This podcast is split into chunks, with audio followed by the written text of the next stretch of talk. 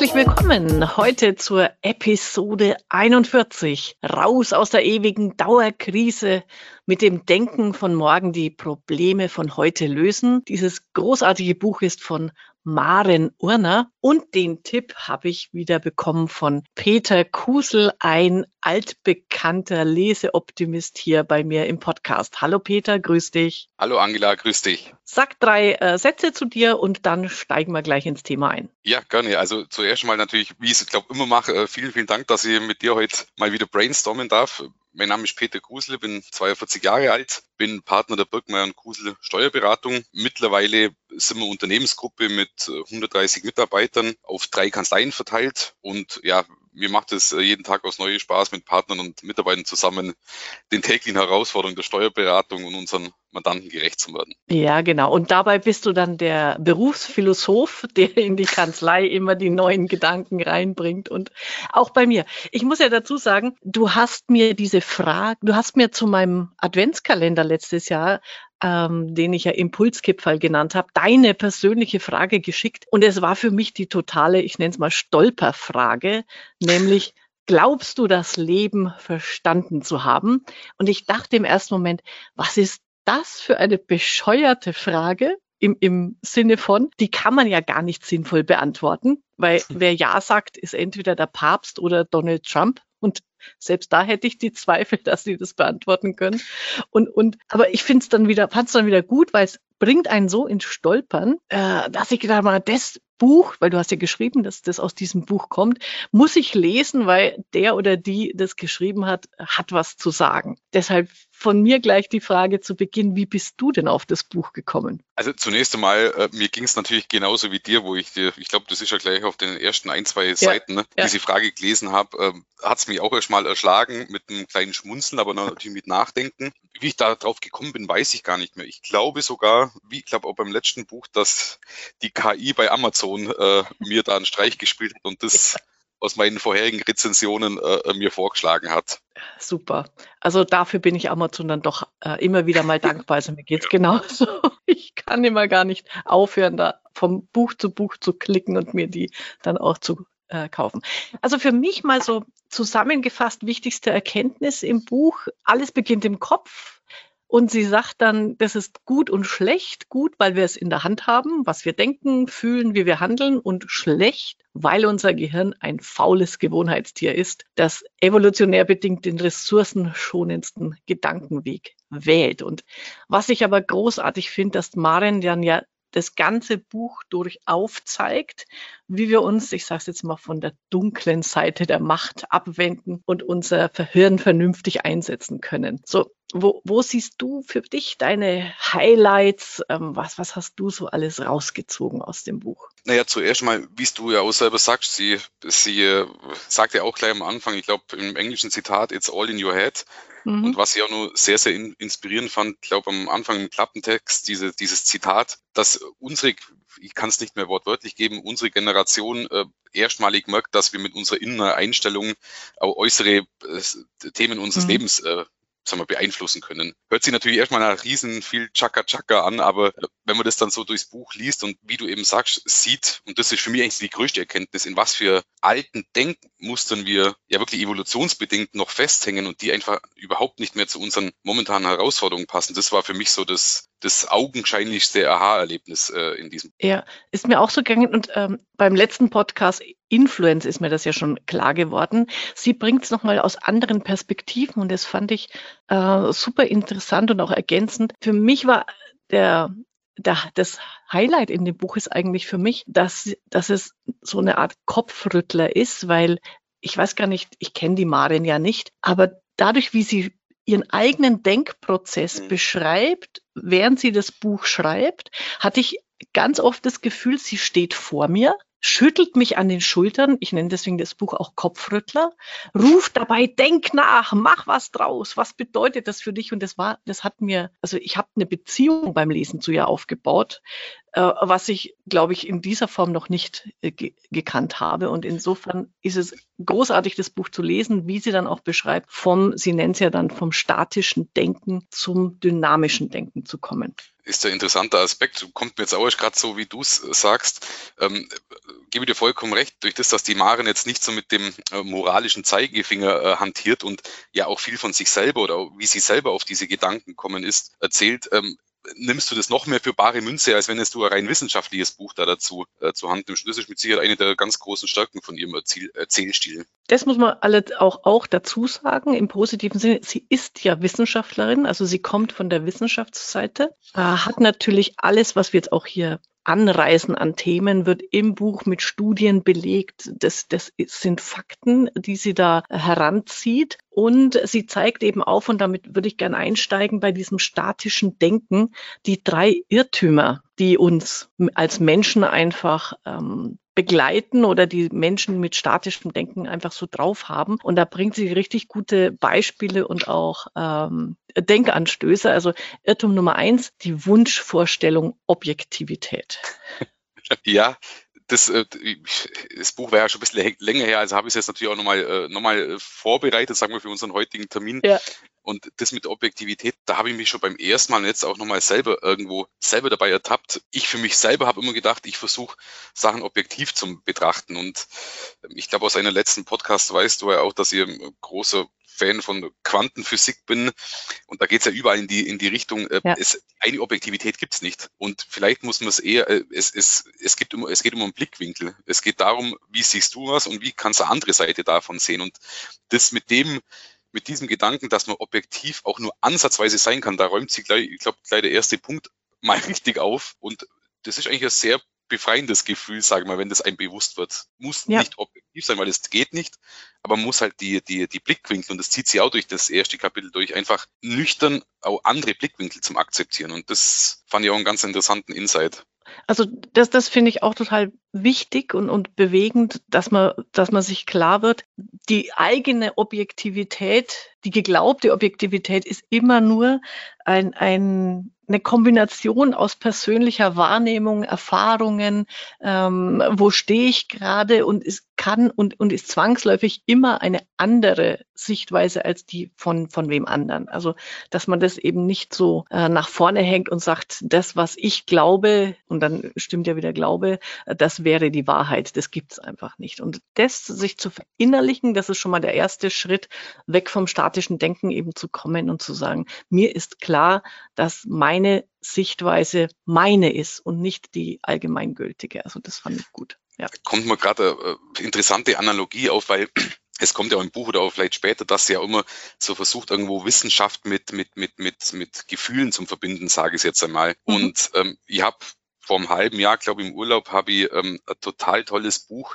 äh, vom Desmond Tutu und vom Dalai Lama gelesen. Ich glaube, Buch der Freude oder so heißt es. Also mhm. unglaublich inspirierend, wenn du siehst, wie zwei solche Männer miteinander umgehen und was die für einen Blick auf die Welt haben. Und da gibt's eben acht Säulen des, des, Glückes und eins davon, eine Säule davon ist auch, das heißt wirklich Blickwinkel. Das fand ich dann interessant, wie sich dann Wissenschaft, ihre wissenschaftliche Erkenntnisse mit ja eigentlich Jahrtausende alten Wissen von, von so großen Männern irgendwo, wie, wo auch wieder eins gibt. Also da kommt man eigentlich immer wieder auf den gleichen Trichter, wie man bei uns so schön sagt. Ja, alles gut. Äh, den den äh, Buchtitel muss man mal noch aufschreiben, das packe ich hier in die Shownotes. Das ist total interessant. Also sowas lese also ich dann ja auch gerne. Absolut mhm. mega Buch.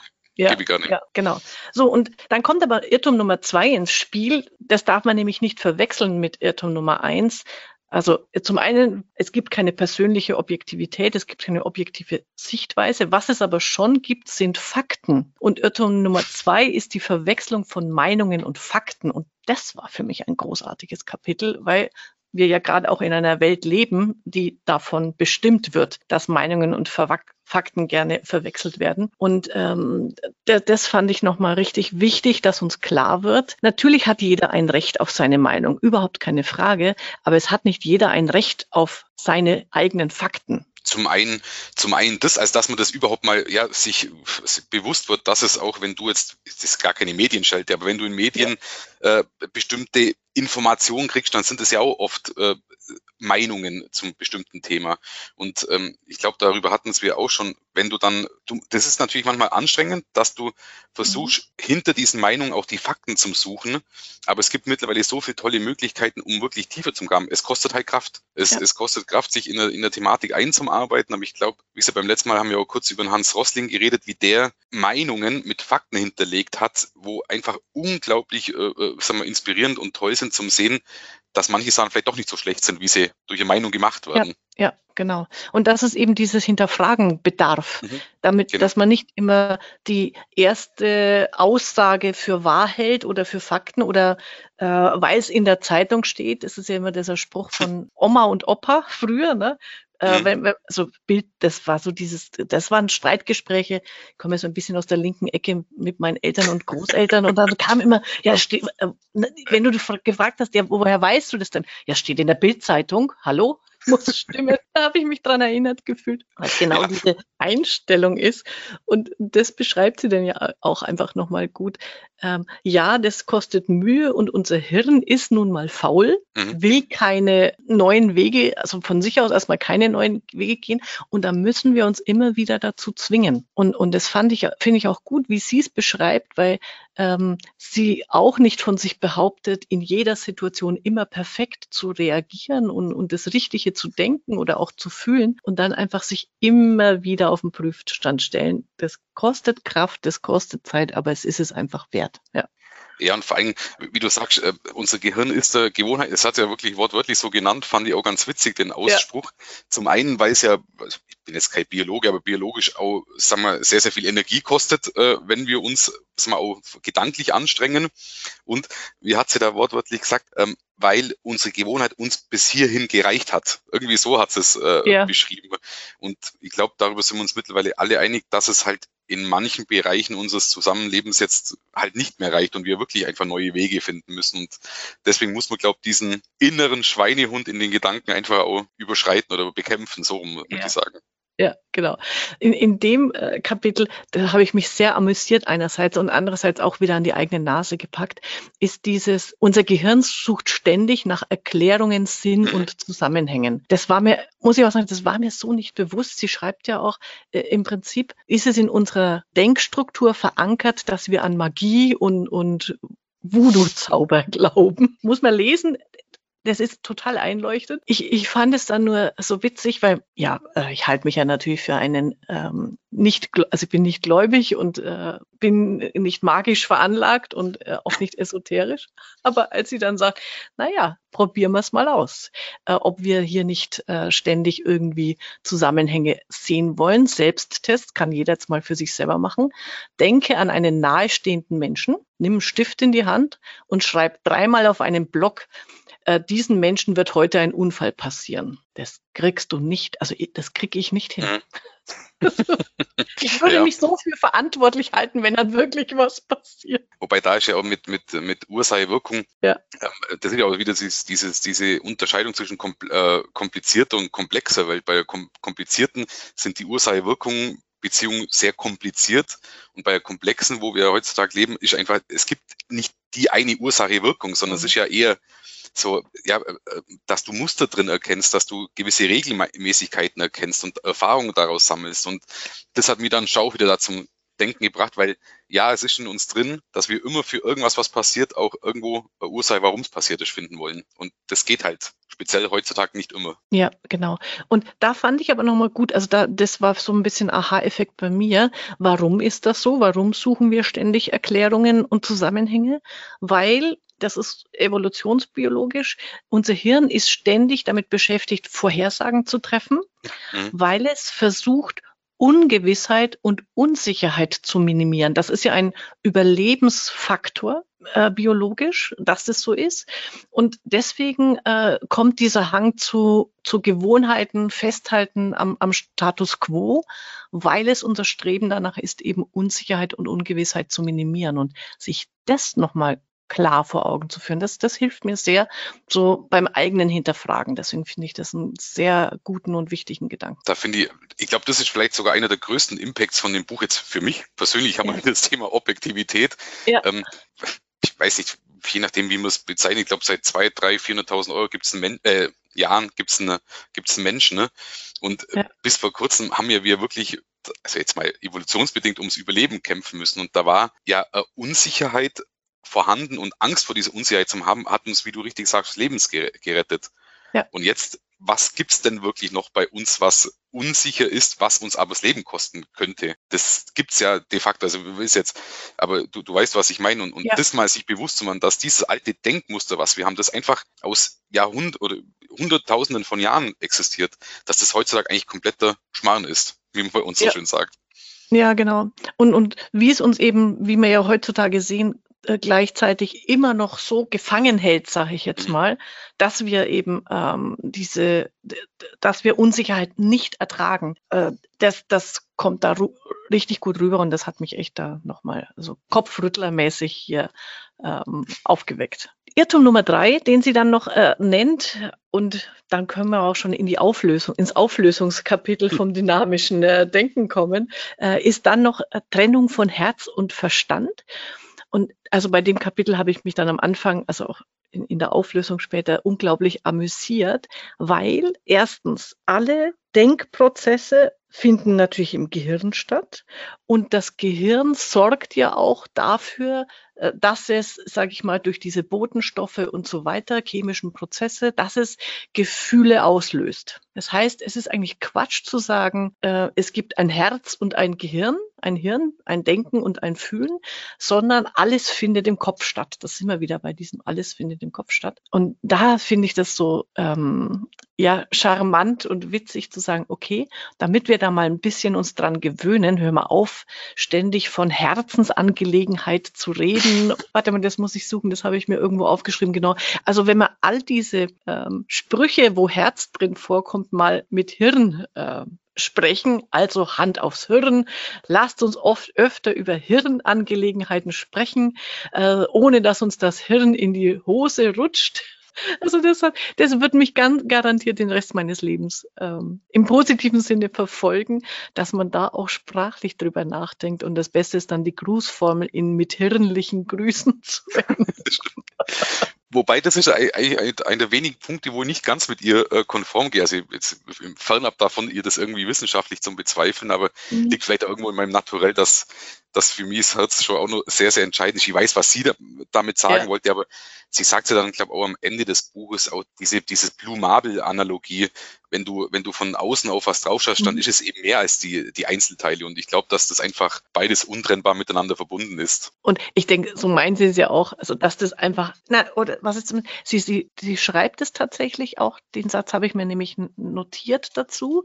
Jeder Gedanke verändert unser Gehirn, mhm. eben weil jeder Gedanke verschiedene Prozesse im Gehirn ist. Das ist halt einfach mal so ein, ist mal vom wissenschaftlich in Anführungszeichen chemischen Pro Prozessdenken her, findet halt alles in unserem Kopf und ausgelöst durch unser Hirn statt. Und insofern ist ähm, Herz und Hirn schon eins. Aber natürlich ist Fühlen mehr als nur ein, ich habe da mal einen Gedanken. Deswegen weitere Shownotes, schön, wenn ich unterbreche. Ähm, ja. Von Ulrich Warnke habe ich, glaube schon mal gesagt, äh, Quantenphysik und Spiritualität hört sich jetzt super abgehoben an, aber ist total toll zum, zum Sehen oder wissenschaftlich äh, zum bewiesen zu bekommen, wie eben alles miteinander zusammenhängt. Deswegen vielleicht mhm. auch für manchen äh, interessantes Buch zur Abendlektüre. Ja, sehr gut. Äh, auch schick mir das nochmal, das kommt in die Shownotes. So, und ähm, jetzt geht es natürlich darum, dass wenn wir das statische Denken loswerden wollen, wenn wir zum dynamischen Denken kommen, wie geht das? Und ähm, ihre Grundfrage, die sich dann durch dieses Kapitel äh, zieht, finde ich auch sehr gut. Die kann man sich wirklich immer wieder fragen. Das erste heißt eben, worum geht es wirklich? Und die, die Folgefrage noch spannender finde ich ist, und was, wenn wir es wirklich wollen? Total gut. Ja, ich muss gerade ein bisschen schmunzeln, weil äh, wenn man bedenkt, wie wir beim ersten Podcast angefangen haben, jetzt dann wirklich über die, die großen Themen reden, macht das richtig, richtig Laune mit dir. Ähm, wie du sagst, um, um was geht's wirklich? Und ich glaube, da kann man relativ viel aus diesem Kapitel rausziehen, aber es wird ja auch wieder eindeutig klar, dass, das kann man glaube ich schon sagen, speziell wir im Westen einfach vielleicht fehlgeleitete Vorstellungen von dem haben, was uns glücklich macht. Also da gibt's ja diese, diese eine Kapitel mit dem unzufriedenen Studierenden, der depressive Millionär. Natürlich alles Sachen, was wir schon irgendwann mal gehört haben, aber wenn das halt dann auch mal wieder schwarz auf weiß liest, dass eigentlich die, die glücklichsten Menschen die sind, die viel Interaktion mit anderen Menschen haben und, und zusammen mit Leuten was erreichen, mit Menschen was erreichen, dann merkst du schon, dass das was, was du vielleicht schon mal gedacht hast, einfach mit, mittlerweile auch wissenschaftlich bewiesen ist. Da hat es ja auch, ähm, das war mir nicht klar, dass die Studie schon so lange läuft, die Harvard-Studie seit 38, seit 1938. Wahnsinn, ja. Ähm, Wahnsinn, äh, zur Frage, was ein glückliches und gesundes Leben ausmacht. Und das auch nochmal, äh, wenn du so willst, denke ich mir, ja, weiß, weiß man doch. Es ja, ist genau. Eben, ne, so. Es ist nicht Geld, es ist nicht Ruhm, äh, nicht der IQ, äh, sind auch nicht unsere Gene, sondern es sind gute menschliche Beziehungen. Und, und, und trotzdem ist es auch da wieder, Entschuldigung, ist es wieder ja. hart, schwierig oder mit Anstrengungen verbunden, im Alltag sich das auch immer wieder bewusst werden zu lassen, weil Unternehmertum oder so, du versuchst trotzdem immer das Optimum in welcher Art und Weise zu erreichen und dass man da dann einfach mal innehält, sei es durch so ein Buch oder durch diese Gedanken, das ist, glaube ich, nicht nur wichtig, sondern auch ganz entscheidend für, für einen selbst, also zumindest für mich. Ja, für mich auch. Also dieses, ich habe das bei einigen vorherigen Büchern, ähm, wo, wo, das auch immer wieder mal Thema war, habe ich mir für mich wirklich immer noch mal äh, überlegt, was ist Glück für mich? Also was bedeutet ähm, Zufriedenheit? Was ist sie sagt ja auch, Wohlbefinden. Das sich für sich klar zu machen, worum geht's mir und dann daraus natürlich, worum geht's in meinem Umfeld, äh, gesamtgesellschaftlich, ist, ist wichtig. Und da bringt sie ein Beispiel, das hat mich erschreckt, muss ich mal sagen, auf der einen Seite. Auf der anderen Seite wird es einem dann über dieses Lesen auch sehr klar, dass es zum Beispiel in, in England jetzt seit 2018 ein Ministerium für Einsamkeit gibt. Das ist schon und, Wahnsinn, wenn du sowas vorstellst. Und äh, wie, wie du sagst, menschliche Interaktion und gefühlt, vielleicht ist der Fokus da auch jetzt äh, für einen selber mehr drauf. Gefühlt kriegst du immer mehr Studien, immer mehr Informationen, immer mehr Nachrichten mit, wo genau auf das kommen. Also ich habe das in letzter Zeit öfter gelesen, neueste Studie, dass Interaktion mit Menschen wichtiger mhm. ist als alles andere, dass es auch ja. gesundheitsfördernd ist und alles, ja. alles, was man eigentlich insgeheim im Unterbewusstsein weiß, wird jetzt Stück für Stück immer mehr wissenschaftlich bewiesen. Und wenn man sich das mal vorstellt, eine Studie seit 1938, das sind was das für ein Impact, was das für, für, für, für ein Datenvolumen hat. Und das, das ist absolut beeindruckend und ja, zum Nachdenken, dass man selber da auch immer wieder sich dran erinnert. Ja, und ich habe in dem, also das war, ist jetzt nicht aus dem Buch, sondern durch, letzte Woche in einem Workshop hat eine Teilnehmerin dann auch gesagt, das hat, das hat mich echt äh, frustriert. Mit wem verbringen Patienten im Krankenhaus die meiste Zeit? Also wer ist im, am, am längsten im Raum über den Tag gesehen? Das sind die Putzmenschen. Also es ist kein Pfleger, kein Arzt, kein, sondern die, die halt Wahnsinn. Und, und das auch, also deswegen finde ich das so wichtig, dass das England darüber nachgedacht hat. Und es gibt ja bei denen das sogenannte Sozialrezept. Also mhm. du, bekomm, du, bekommst auf Rezept soziale Kontakte. Mhm. Das finde ich einen irren, aber großartigen Gedanken zu sagen, hey, ich weiß, Einsamkeit ist, ist eines der schrecklichsten Dinge, die du einem Menschen antun kannst. Also gucke ich, wie kann ich dir dabei helfen, dass, dass du unter Leute kommst, dass du Begegnungen hast. Und das finde ich da auch nochmal. Also das, das berührt mich sehr.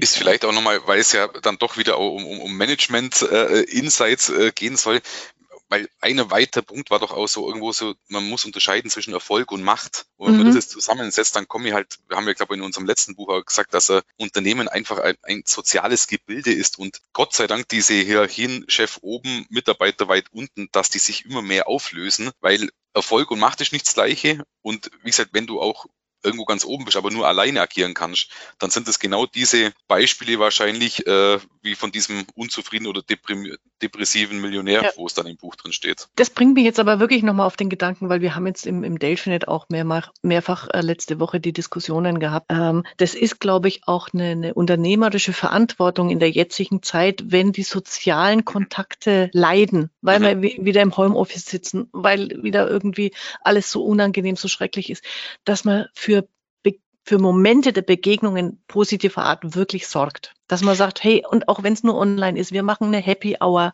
am Abend, wir, wir machen irgendwie, treffen uns online oder wir treffen uns im Freien, wir gehen einfach mal spazieren im Team eine halbe Stunde statt einer Mittagspause oder während der Mittagspause, um dieses Miteinander wirklich zu feiern und zu fördern. Ich glaube, das ist im Moment so ein ganz wichtiger Punkt, der auch daraus, den ich daraus ziehe, dass, dass wir das bewusst leben sollten und müssen. äh, dass, dass die Begegnungen stattfinden. Ja, aber das ist im Endeffekt, wie wir sagen, dass das immer mehr bewusst wird. Natürlich waren die letzten zwei Jahre da wie ein Brennglas für manche Entwicklung oder, oder innersten Bedürfnisse des Menschen, sage ich jetzt mal, wie wir es eben, wie gesagt, beim letzten Buch besprochen haben. Für mich ist immer noch eine der, der tollsten Möglichkeiten, wenn man es wenn man schafft, auch in einem Unternehmen so eine Gemeinschaft hinzubekommen, weil wenn man diesen gemeinsamen, gemeinsamen Zweck verfolgt, mhm. äh, zusammen was erreicht für, für gewisse äh, Kunden oder auch für sich selber, dann ist das einfach was, wo, wo in unserer DNA, glaube ich, auch drin liegt. Zusammen ja. was zum Erreichen und dadurch eine Bedeutung. Das war ja, glaube ich, auch im Buch irgendwo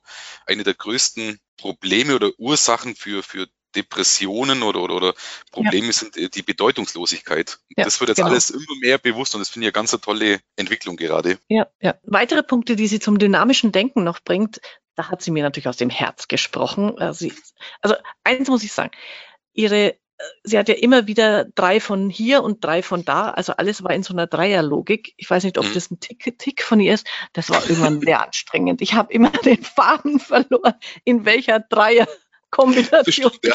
Gerade, da muss ich mal sagen. Also auch das, äh, wie sie dann die Kapitel da benennt und jetzt ist hier Rezept Nummer eins und dann ist hier äh, Chance Nummer zwei. Ich habe ich hab mich echt ver, verlaufen ab und zu mal. Das Egal, lag mir auch so bei, bei der Vorbereitung für unseren Termin heute. Ich habe es nochmal so überblättert und dann habe ich gedacht, okay, wo ist jetzt der erste oder der dritte Punkt? Oder wo? Ja, äh, also so irgendwann mittendrin schreibt sie das N Nummer zwei und ich, was war denn N Nummer eins ja. nochmal? da hat sie ab und zu mal aufs Glatteis geführt. Aber auch das gehört ja zum dynamischen Denken. Dann denkt man halt nochmal nach. Funktioniert. Äh, jedenfalls, das erste, das ist N Nummer eins, das habe ich mir gemerkt, äh, ähm, Neugier. Also wenn wir dynamisch äh, denken wollen, dann ist Neugier eine der wichtigsten Zutaten und das spricht mir aus dem Herzen. Ich bin ja ein neugieriger Mensch.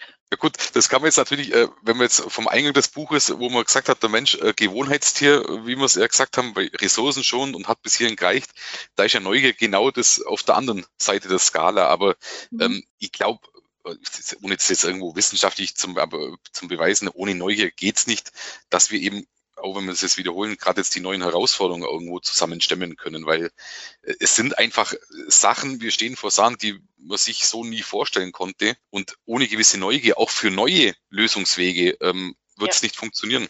Und da ist das wichtig, die wichtige Erkenntnis auch wieder aus dieser Neurobiologie, ähm, dass ähm, neugierig sein, also neues Lernen löst bestimmte Prozesse im Hirn aus. Und das, warte mal, den einen Satz, ja, den habe ich mir aufgeschrieben. Der, Im Gehirn wärmt das Wollensystem, also wenn wir neugierig sind und Informationen wollen, dann wärmt dieses Wollensystem quasi das Gedächtnissystem auf.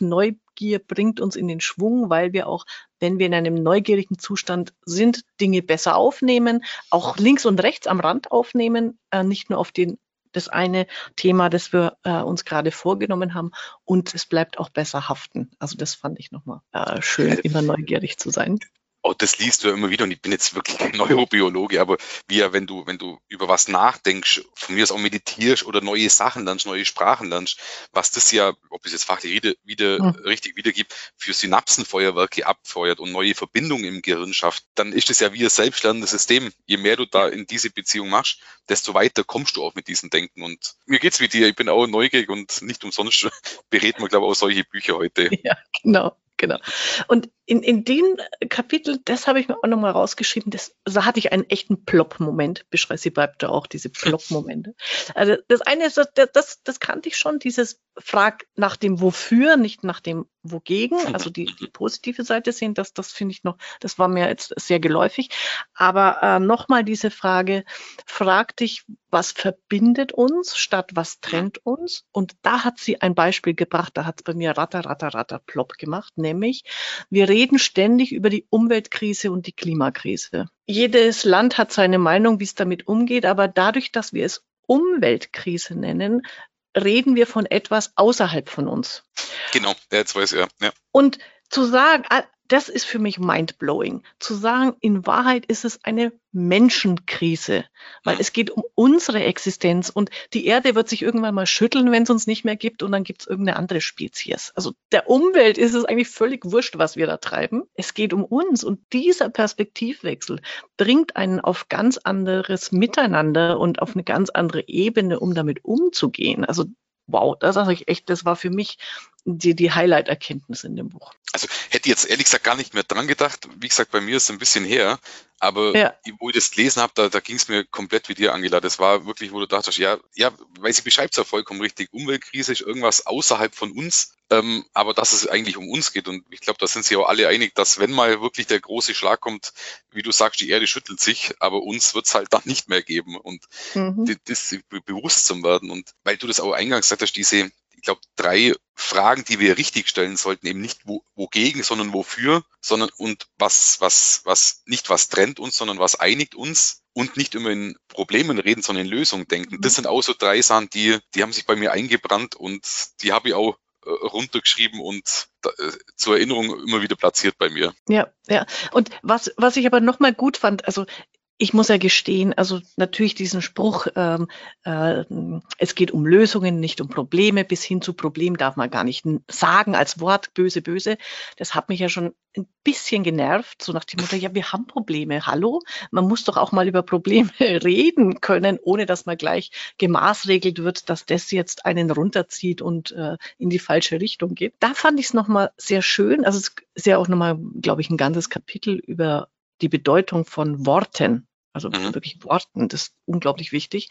Aber an der Stelle sagt sie ja, naja, klar, das Reden über Probleme schafft Probleme, das Reden über Lösungen schafft Lösungen. Das heißt aber nicht, dass jemand, der über Lösungen redet, das Problem negiert. Im Gegenteil, ja. du, du kannst ja nur über Lösungen reden, wenn du ein Problem erstmal hast. Also es wird weder schön geredet noch ignoriert, sondern, sondern den Satz habe ich mal aufgeschrieben, den fand ich so schön formuliert. Im Gegenteil, äh, er nimmt sie ernst und adressiert sie in der bestmöglichen Form. Also jemand, der äh, Lösungen sucht. Wobei, ja, voll bei dir muss ich gerade schmunzeln, weil einer der letzten Sätze oder Kapitel war ja auch, ähm, hat es irgendwie geheißen, alles ist relativ. Und weil du ja. sagst, du warst da fast eher darüber verärgert, dass man nicht um ein Problemen reden darf. Und auch, ich glaube, da sieht man es auch, das muss man alles relativ sehen, was sie da gesagt hat. Natürlich sind das drei Sätze mit diesen nicht trennen, sondern einigen Lösungen, Probleme. Das kannst du ja auch in jeden Glückskeks irgendwo rein oder rausziehen, sage ich jetzt mal. Bloß das ist ja halt einfach nochmal so auf kleinen Zeilen bewusst zu werden. Es steckt ja bei jedem in uns drinnen, dass wir sagen, okay, klar, wir können über Probleme reden, aber irgendwann bringt es nichts, wenn wir nicht zu Lösungen kommen. Und ich glaube, das ist das zum Relativieren, zum sagen, ja, Probleme gibt's, aber ja. wenn wir in Lösungen denken, dann wird sich auch wieder, dann verknüpfen sich Sachen, die sich vielleicht nicht verknüpfen, wenn wir, ein Problem, wenn wir nur bei den Problemen hängen bleiben. Toller Gedanke, den sie da ausführt also das war das N Nummer eins, war Neugier. Dann kommt das zweite N für dynamisches Denken. Das fand ich vom Begriff her, hat mich das erstmal ein bisschen irritiert, weil N wie Naivität. Mhm. Denke ich mir, naja, naiv, was hat es jetzt hier in dem Buch zu, zu suchen? Das sind ja eher so Menschen, die so ein bisschen blauäugig durch die, die, durch die Welt gehen und, und ähm, jetzt böse gesagt von Tuten und Blasen keine Ahnung haben. Ähm, aber wie sie es dann beschreibt, sehr einleuchtend, einfach so die, diese Herangehensweise an, an die Dinge, nicht einfach zu sagen, ist so, sondern warum ist es so? Einfach mhm. hinterfragen. Äh, da kommt sie ja mit einem kritischen Denken. Und das ist natürlich äh, super cool. Da hat sie auch diesen einen Zitat von John Allen Paulo. Ungewissheit ist die einzige Gewissheit, die es gibt sehr, sehr cool. Das haben wir eben auch nochmal im Nachgang, ich habe auch so, so aus dem aus dem Nähkästchen geplaudert, so, so ein selber gebundenes Buch, wo ich die, die für mich wichtigsten Erkenntnisse aus Büchern runterschreibe. Mhm. Und das, das ist dann, steht jetzt da mittlerweile auch drin, weil wir ja vorher auch gesagt haben, unser Gehirn ist auf Sicherheit bedacht. Klar, auf der einen Seite gibt es eigentlich nichts mehr, was uns wirklich lebensbedrohlich werden kann. Ja. Und auf der anderen Seite ist aber auch, was ist denn noch sicher? Also das, das, das sich bewusst zu werden, dass wir nach etwas schauen oder etwas haben wollen, was es de facto einfach gar nicht gibt. Das relativiert auch wieder viel von den Problemen, die wir uns wieder äh, teilweise selber machen mit unserem statischen Denken. Und da einfach zu hinterfragen und ganz große, großes Kino. Ähm, sie, sie bringt ja dann äh, die Themen beim Thema Kommunikation, die drei Ebenen persönlich, medial und gesellschaftlich. Mhm. Und bei diesen naiven Hinterfragen oder mal, ich sag mal, kritischer hingucken, äh, hat sie ja bei der medialen Kommunikation den Tipp gegeben, ähm, wie kann ich Fake News erkennen? Weil das gehört ja dazu, wenn, wenn ich nicht sofort alles immer glauben will, muss ich ja irgendwie einen Filter für mich haben, um zu erkennen, was ist denn jetzt Wirklichkeit oder was, was wird mir nur äh, vorgespielt. Und ich weiß nicht, ob du das Spiel gemacht hast, Bad News, das sie da empfiehlt. Mhm Ich habe es mal angefangen. Ich, ich wusste es ehrlich gesagt gerade gar nicht, auf was du hinaus wolltest. Aber jetzt, weil ähm, ich habe es mal angefangen, das war, äh, wie hast du vorher gesagt, auch mindblowing. Wenn man da mal loslegt, dann, dann sieht man schon, was das, was Worte, was Kommunikation und auch gewisse Formate, nenne ich es einfach mal neutral für Macht über uns haben oder haben können, sage ich jetzt mal. Und also für alle Hörer, das, das Spiel heißt Bad News. Ich mache das auch in die Show Notes. Ich habe es durchgespielt. Ich habe alle Abzeichen bekommen. Und es geht einfach drum, ähm, du bist der Bad Guy im Internet, der jetzt mit einem Twitter-Account anfängt und per Fake News versucht, so viele ähm, Follower zu bekommen wie möglich. Und es werden die Mechanismen eben aufgezeigt, wie, wie kriegt man das hin? Es muss die richtige Mischung, und das ist das Wichtige, aus Glaubwürdigkeit und ähm, Spielen mit Emotionen haben. Das wird einem da dermaßen klar, was da draußen abgeht. Also man kriegt eine Gänsehaut dabei und lacht gleichzeitig, ähm, weil das Spiel so, also weil, weil diese äh, die Kommunikation in dem Spiel, der Typ, mit dem du redest, ist kein Typ, mhm. irgendwas programmiertes, aber das ist so amüsant. Naja, Sehr wenn es, du da, wenn es du da schon Auszeichnung bekommen hast, dann bist du ja spätestens jetzt ein Fall für Trumps äh, Wahlteam oder für, für Russia Today, wenn du sowas machst. Also wenn mich jemand braucht hier Politik äh, mitsprechen. Ähm, aber und das finde ich ja das äh, Spannende, wenn ich dann sowas lese, da ist mir dann eingefallen, Mensch, ich weiß nicht, ob du den Giga-Renzer kennst, wahrscheinlich. Nee. So ein, nee. Äh, ein, ein, deutscher Psychologe, der hat mal äh, tatsächlich auf, den habe ich zum ersten Mal gehört auf dem DATEV-Kongress, der, der aufklärt, warum und wie Statistiken ähm, funktionieren und wie sie lügen. Und der hat jetzt ein neues Buch habe ich mir sofort bestellt, noch nicht gekauft. Klick, wie wir in der digitalen Welt die Kontrolle behalten. Genau über, äh, über diese Themen. Ger Gerd Gigerenzer, ähm, alles von dem großartig zu lesen. So, dann sag's ich jetzt bitte in die Shownotes reinpacken, dass ich Unbedingt. auch weiß. Unbedingt. Er, ich weiß nicht, ob es das erste Buch, aber das habe ich gelesen, heißt Risiko. Und mhm. der unterscheidet eben, wann sind Bauchentscheidungen richtig oder gut und wann ähm, sollte man sich auf seinen Verstand verlassen. Ganz tolles Buch. So, aber wie gesagt, ähm, hier die, durch dieses Bad News ähm, wird nochmal klar, wie, wie diese Medien Welt funktioniert. Und was ich nicht wusste, äh, das, sie schreibt ja im September 2020 hat sogar die WHO mit acht weiteren Hilfsorganisationen alle Mitgliedstaaten aufgerufen, aktiv gegen die Infodemie innerhalb der Corona-Pandemie vorzugehen.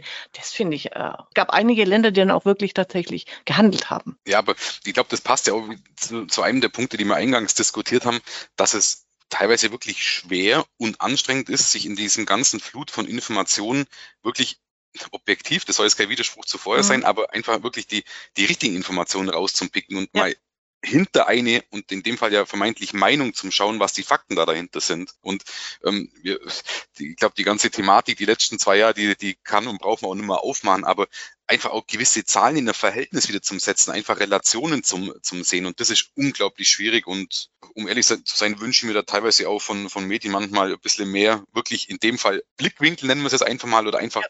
not tiefergehende Informationen und nicht so reißerisch mit, ja. mit ein paar Zahlen um sich zu schmeißen, die per se erstmal Angst erzeugen. Ja, und diese typischen Clickbait-Überschriften. Furchtbar.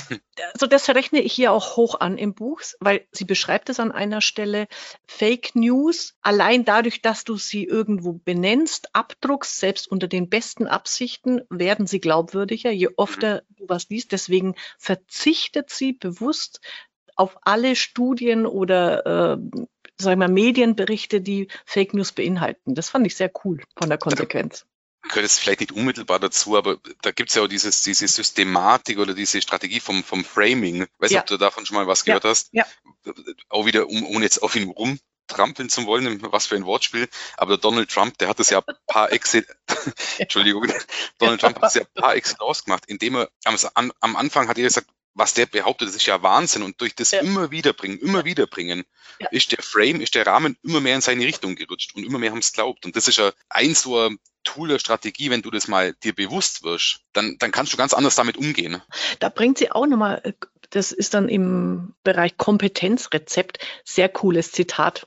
Sie hat es von Twitter, also da gibt es jetzt keinen Menschen dazu, aber ich finde, das, das kommt auch in meine ähm, Sprüche, mein Sprüchebuch. Intelligenz ist die Fähigkeit, den Raum des Nichtwissens nicht mit Vorurteilen zu füllen, sondern mit Neugier. Ganz sehr gut, ja. Sehr cool. Und, und was ich da witzig oder spannend fand, dass zum Beispiel in Finnland im Matheunterricht Schüler lernen, wie leicht es ist, mit Statistiken zu lügen. Aber aber wie du sagst, nicht nur witzig, ich finde das sowas von genial und ohne die Diskussion aufzumachen, ich glaube, aufmachen zu wollen, aber ich glaube, wir können viel gerade in, in vielerlei Hinsicht von den skandinavischen Ländern auch lernen. Wir, manchmal habe ich so das Gefühl, wir wollen immer das, das ganze Schlechte oder, oder auch das von, von den Leuten weghalten. Aber wenn man bewusst und irgendwo in dem Kapitel geht es ja um spielerisch lernen. Wenn ja. man spielerisch solche Sachen lernt, wie du jetzt sagst mit den Bad News, dann, dann trichtert das sich bei dir ein und dann, dann bist du da, hast du neue Skills, die du auch ja. gegen diese Entwicklungen verwenden kannst. Und da ja. sollten wir viel offener äh, sein, solche Sachen anzusprechen, dagegen auch vorzugehen aktiv. In, Finnland gibt es halt in der Schule, das gibt es bei uns, glaube ich, im Moment nicht in der Schule, wüsste ich jetzt jedenfalls nicht. Mein Tipp dann an, an alle, die sich damit auseinandersetzen oder mit ihren Kindern das mal diskutieren wollen. Auch da gibt es ja spannende Bücher. Also ich habe mir jetzt eins rausgesucht, äh, So lügt man mit Statistik von Walter Krämer. Äh, warum äh, Hunde häufiger Männer beißen, heißt da ein Kapitel. Das, sowas kann man mit seinen Kindern ja mal besprechen. Also sowas ist ja auch, äh, muss man jetzt nicht immer auf die Schule warten. Äh, ja, an der Stelle finde ich das auch ganz, ganz pfiffig. Was mich aber auch nochmal in einem der Kapitel finde da geht es um gesellschaftliche Kommunikation, richtig gut gefunden habe, ist mehr vielleicht zulassen. Also es, es hilft uns, wenn auch Politiker oder Menschen, die schon unglaublich klug, schlau und, und Experten sind, aber immer noch mal dazu sagen, ich könnte mich auch irren. Das, wenn das mal eine gesellschaftlich akzeptierte Aussage wäre, ich glaube, dann wäre man ein richtiges Stück weiter. Ich wollte gerade sagen, dann, dann hätte sich, glaube ganz, ganz viel zum, zum Besseren äh, gewandelt, ja. weil das heutzutage auch mal Schwächen eingestehen oder, oder Fehler eingestehen, das ist ja, wobei ich manchmal das Gefühl habe, dass es nur in bestimmten nennen wir es jetzt mal Berufssparten immer noch ein No-Go ist, weil das sage ich auch, wenn ich jetzt sage wahres Leben, dann soll sie nicht polemisch anhören, aber ich finde heutzutage ist es kein Problem im Unternehmen, bei Freunden oder wo auch immer zum sagen, man hat Fehler gemacht ja. oder, ja. oder äh, kannst du mir helfen? Und ich weiß es nicht sicher. Ich glaube, das ist, es geht mir doch in irgendwo in die Richtung, aber es ist viel gehypt von, von Medien, von, von Politikern,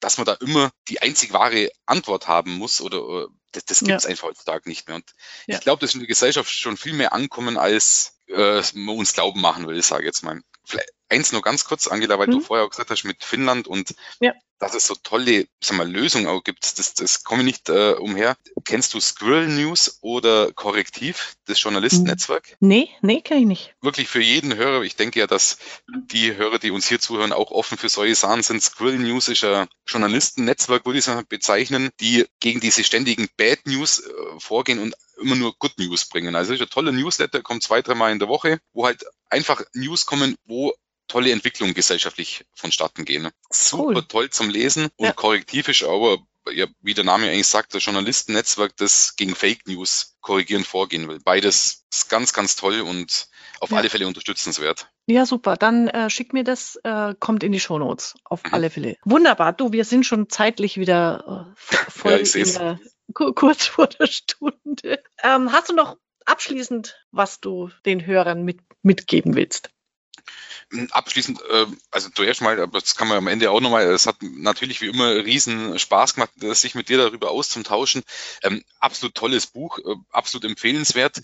Für mich war es so ein bisschen ähm, eine Zusammenfassung von vielen anderen Büchern, die, die ich in letzter Zeit gelesen habe, wo man einfach eine gewisse zum einen eine gewisse Nüchternheit wieder bekommt, ein gewisser Relativismus im positiven Sinne, dass viele Sachen nicht so schlimm sind und viele Sachen einfach auch behoben werden kann, können, wenn wir uns dazu bereit erklären und einfach selber, jeder für sich selber ein bisschen aus seinen alten Denkmustern raustritt. Und das war das, das tolle, inspirierende äh, an diesem Buch. Und ich kann dir ja nur voll zustimmen und schließe hier äh, mit, ihren, mit ihrem Abschluss die 3F die äh, entscheidende mhm. Frage, was kann ich tun, fasst sie dann nochmal unter den drei F zusammen. Fokus, äh, was ist mein Ziel im Leben?